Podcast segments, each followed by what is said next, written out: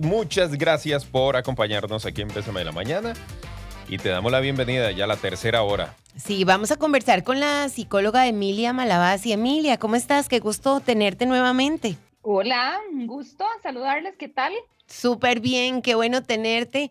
Hablando de cómo construir una linda relación de pareja y más en este mes de, de febrero, el tema nos cae súper.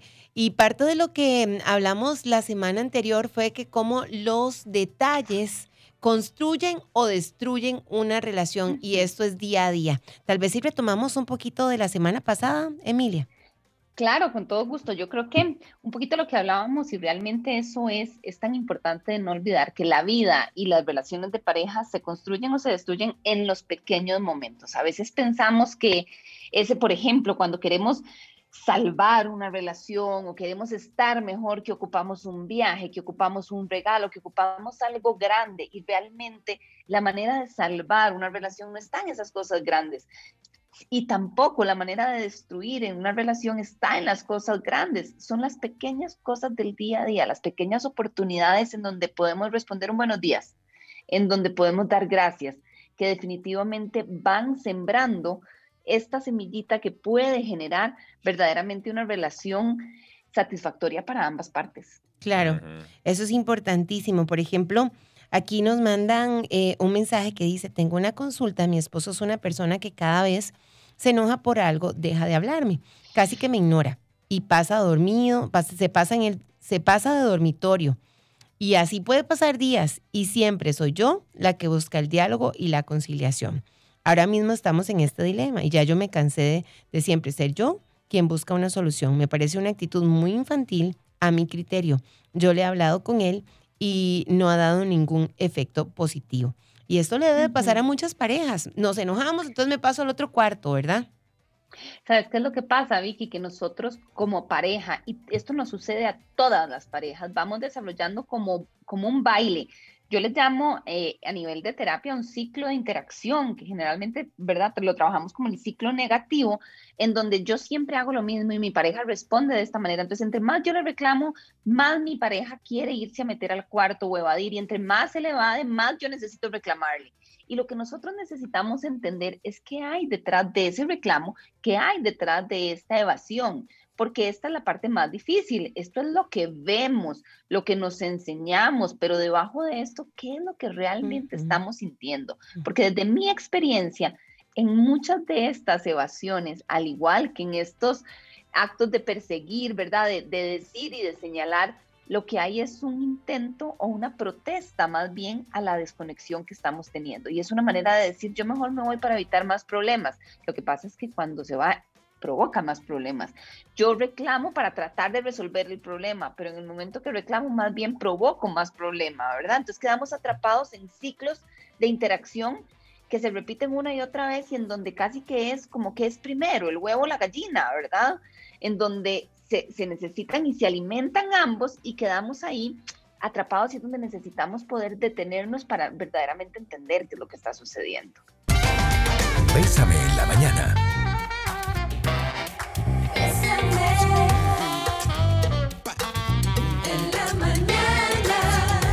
Tomate un café en compañía de Victoria Fuentes y Douglas Hernández. Bésame.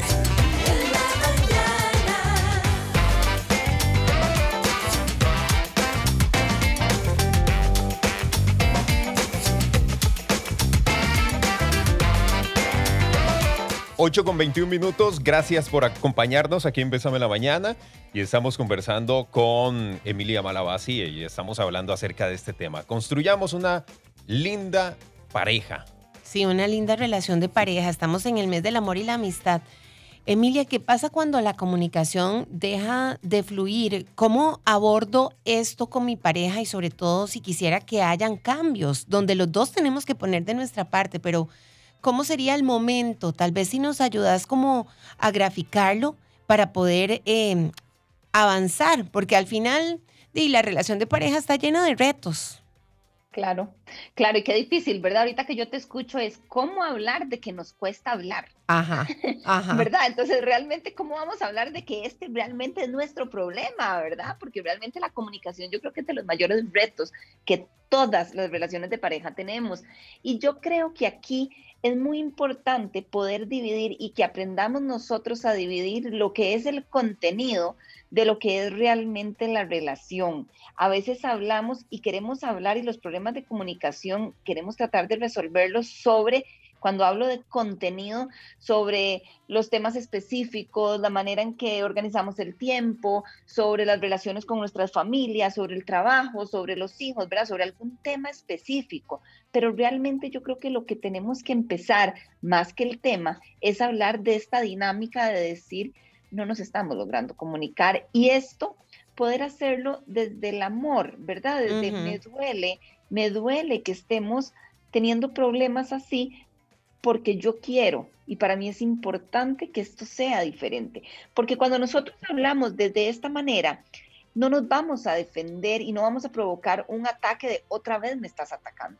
Que la mayor, que, que esto es importantísimo, muchas veces no es tanto lo que decimos, sino la manera en que lo decimos, porque empezamos a hablar y lo hacemos como si fuera un ataque, ¿verdad? Tal vez no es, y claramente yo, yo sé que no es la intención, pero a la hora de decirlo, el otro lo recibe como un ataque, como una crítica, como, un, como, como algo directo, y cuando a nosotros nos atacan es una cuestión instintiva que nos vamos a defender. Entonces yo creo que si, si usted, ¿verdad? Si nos están escuchando y dicen, tenemos problemas de comunicación, más que llegar y decir, es que con vos no se puede hablar, porque siempre terminamos en lo mismo, porque siempre reclamas o porque siempre te vas, ¿qué tal más bien decir, sabes? Yo quisiera que nosotros podamos mejorar, porque cuando sí logramos hablar es tan diferente. Y a mí esto me importa tanto. Me explico, es, es tratar de entrar por el lado positivo que al final nos puede llevar al mismo lugar. Pero es muy diferente entrarle con los tacos de frente a entrarle desde el amor. Eso es, eso es. Y tal vez, Emilia, si vos nos describieras en el día o en qué momento sería como el adecuado para que vos nos dieras también como esas herramientas, no sé si la tarde, cómo, cómo genero un ambiente para que los dos podamos conectarnos y podamos decir lo que nos está lastimando desde el amor. Qué importante esto que decís, porque cuántas veces decimos, bueno, este es el momento, pero realmente no sabemos si es el momento para nuestra pareja también, porque de repente estamos haciendo la cena y vienen a hablarnos, porque de repente vengo pensando en que tengo que hacer pagos y que ya viene el fin de mes y que no me ha alcanzado. O sea, yo creo que para este tipo de conversaciones, y yo creo que vamos a ver, me voy a devolver un poco, creo que como pareja nosotros podemos tener conversaciones de calidad y conversaciones administrativas. La mayoría del tiempo tenemos conversaciones administrativas sobre qué es lo que hay que hacer, cuándo vamos a recoger, qué le toca a cada chiquito, pero estas conversaciones de calidad a veces es mejor poder decir, quiero ver cuándo crees que puedes sacar un tiempo para que conversemos. ¿Pero por qué pasó algo? No, decime, no, es que quiero que sea un tiempo especial, porque realmente es importante lo que te quiero decir. Como una cita, como una cita. Como una cita. Exactamente, como una cita que puede ser en casa, no importa. Ajá, sí, sí, sí. Pero es decir, ok, hoy cuando ya los chicos se duerman, por ejemplo, nos podemos sentar, no en la cama, no cuando estamos haciendo, sino nos vamos a sentar en un sillón, nos vamos a sentar en la mesa y vamos a conversar desde el corazón pero el hecho de poder encuadrar de una vez una hora, un momento, que sea un momento de paz para cada uno, ¿verdad? Que realmente no estén en más cosas que en esto, ya nos empieza a hacer que todo el contexto nos ayude a que esto pueda ser una conversación de conexión y no una conversación más administrativa en donde decimos y tratamos de pasarnos a esta parte más emocional, pero como estamos en el corre-corre, no nos damos cuenta y realmente entramos en otra. La vida perfecta no existe, pero sí existe la vida de tus sueños. Corre por ella. Bésame en la mañana. 8 de la mañana con 36 minutos. Gracias a la gente que nos, nos empieza a mandar mensajes a través del 8990. Dice por ahí, mi esposo dice que yo le digo las cosas enojada y no siento que se lo digo enojada y eso me genera y eso genera mucho malestar. ¿Qué puedo hacer? Dice, ¿cómo me puedo mejorar eso? Un consejo, por favor. Pero ve qué bonito, porque ella está consciente que posiblemente si tenga esta actitud, ¿verdad? Puede ser que su esposo la perciba. Ella dice que no está enojada, pero a veces nosotros con las caras, las expresiones y demás, de pues mostramos otra cosa completamente diferente, pero ella sí quiere mm, mejorar esa parte. Y qué bonito, ¿verdad? De repente es lo que les decía, a veces actuamos o hablamos de una manera que no está relacionada con lo que verdaderamente estamos sintiendo. Y el simple hecho de cómo se recibe esto que te dice tu esposo es la puerta para poder hacer una diferencia. Porque si al decirme es que me estás hablando otra vez mal, yo te digo, nada que ver, eso no es cierto, ¿ves? Usted siempre quiere escucharme mal, realmente estoy abriendo la posibilidad de hablar diferente. O si realmente decimos, ay, de verdad, mil disculpas, la verdad es que no me he dado cuenta, ¿me das chance de volver a empezar? hay, hay, una parte muy, muy interesante que dice que una conversación se define en los primeros 90 segundos. Eh, realmente las primeras, o sea, no importa el largo de la conversación, es en los primeros segundos donde nosotros vamos a marcar la pauta y la tónica de esta conversación. Y por eso las palabras que utilicemos y el tono en que utilicemos estas palabras es tan importante, porque realmente tal vez a veces después podemos bajar y hablar más tranquilos, que si empezamos acelerados, ya va a quedar esta, como esta percepción en el otro de esto es una conversación acelerada o esta persona está acelerada, que quizá esto es parte de lo que le puede estar pasando a, a ella, ¿verdad? O a esta persona que de repente dice, yo no estoy enojada, pero habría que ver en qué momentos es que tu esposo cree que estás enojada y cómo realmente estás hablando. Hay una fórmula que a mí me encanta y es el hablar desde el yo. Yo quiero, yo necesito, ¿verdad? Porque a veces cuando hablamos desde, desde el señalarle al otro, es que usted, es que vos, es que cuando haces esto, si nosotros hablamos del de yo siento, realmente empezamos apropiándonos y responsabilizándonos nosotros de lo que nosotros estamos sintiendo, necesitando, queriendo, y esto se convierte en menos amenazante para la otra persona. Qué bonito, qué bonito. Incluso eh, muchas de estas actitudes pueden venir eh, desde la familia, ¿verdad? De, de, cómo uno ha sido criado. Puede ser que de pues siempre era la misma contestación, ya se acostumbran a eso, no necesariamente, efectivamente, están enojados, pero de ahí es su forma de contestar, ¿verdad? Eh, y, es también como empezar a desaprender eso y, y, de ahí pues comunicarnos de una, de una forma diferente, ¿verdad? Totalmente, totalmente. Y el reconocer, ¿sabes? Yo hablo así porque así aprendí, pero no así tengo que ser siempre.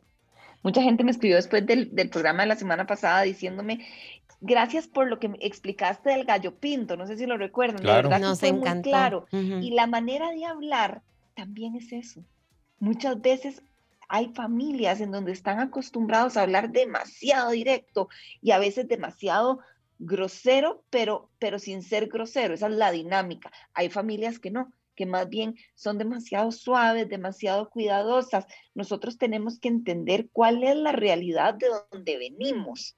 ¿Para qué? Para poder saber si queremos repetirla o, o si queremos cambiarla, pero también para poder entender cuál es este automático, este gallo pinto que tiene nuestra pareja, porque es contra lo que esto es importante, contra lo que podemos luchar juntos para cambiar. No es que porque como en mi casa nos hablamos así, así vamos a hablarnos siempre, porque realmente podemos cambiar y podemos ser diferentes, pero entender que esto es una manera aprendida, de repente hace que haya más empatía en que en que hayan fallos, ¿verdad? en que hayan retrocesos. Yo les voy a poner un ejemplo y con esto nos vamos a ir a la música. Yo recuerdo que al principio de casada eh, yo le hablaba a Tavo con ciertas palabras que yo creía que tal vez a él no lo lastimaban. Y a veces creemos que también ustedes son como más fuertes en ese tema sentimental. Hasta que llegó un día que él me dijo, Vicky, vieras cuánto me lastima que me digas estas y estas palabras. Y no eran que eran malas palabras, sino palabras que para él también podían afectar su masculinidad, ¿verdad? Y yo creo que en eso tenemos que aprender. Yo dije, de verdad, pues le ofrecí, ¿verdad? Disculpas y no, no volvió a pasar, pero es algo que también tenemos que aprender de la otra persona y que la otra persona también nos diga lo que, lo que los puede estar lastimando, porque a veces no nos dicen, lo callan y llega un momento en que puede explotar. Emilia, mira este mensaje que creo que también le puede pasar a muchas parejas. ¿Cómo hago si en el momento que le digo a mi pareja tenemos que hablar, se le encienden las alarmas y solo eso basta para ganarme un problema? ¿qué es mejor? ¿Dejar pasar las cosas? Porque nunca estoy segura si estoy hablando o si es mejor callando. Nunca va a ser mejor dejar pasar las cosas, porque lo que estamos haciendo es acumulando y eventualmente van a salir. Ahora, yo creo que hay maneras de decir, tenemos que hablar, a decir, me encantaría poder conversar con vos, ¿verdad? Yo creo que a veces la reacción puede venir de la manera en que lo decimos y entiendo que hay personas mucho más sensibles y entiendo también, ¿verdad? Este dicho, el que la debe la teme es también, si sé que no hemos estado en nuestro mejor momento de pareja y me dicen tenemos que hablar, probablemente hay un miedo que se enciende de esta conversación. Pero con mucha más razón es importante no posponerlo, porque entre más pasa el tiempo, más avanza esta desconexión y más difícil puede ser, ¿verdad? Este volver a conectar. Yo creo que es, es poder hablar, hablar desde el amor y esto es, esto es difícil, ¿verdad? Yo sé que suena muy fácil y puede sonar hasta muy cliché, pero es todo, nosotros lo podemos traducir desde, desde lo mucho que yo anhelo, lo importante que sos, lo mucho que quiero que esto sea diferente, en lugar de decir lo mucho que me enoja, que me lastima, lo que te estás equivocando, ¿verdad? En lugar de ver lo malo, hablar desde lo positivo, al final estamos diciendo lo mismo. No estamos diciendo lo malo que está pasando, sino lo bueno que queremos que pase. Qué lindo. Lo bueno que queremos que se construya. Yo creo que también una buena práctica con esto que estás diciendo es detenernos cuando estamos muy fúricos y respirar profundo, ¿verdad? Sí, un, dos, tres, cuatro, cinco, hasta diez.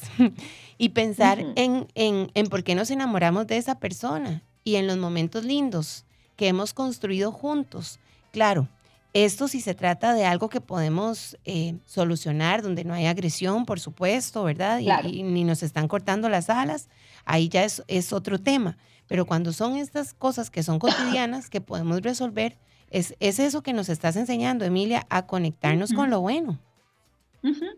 totalmente, bueno, y de hecho que dicha que lo decís, porque a veces es cuando se puede reparar una relación de pareja siempre. ¿Cuál es la única restricción para hacer terapia de pareja? Por ejemplo, digamos, visto en el, contexto de terapia, la violencia.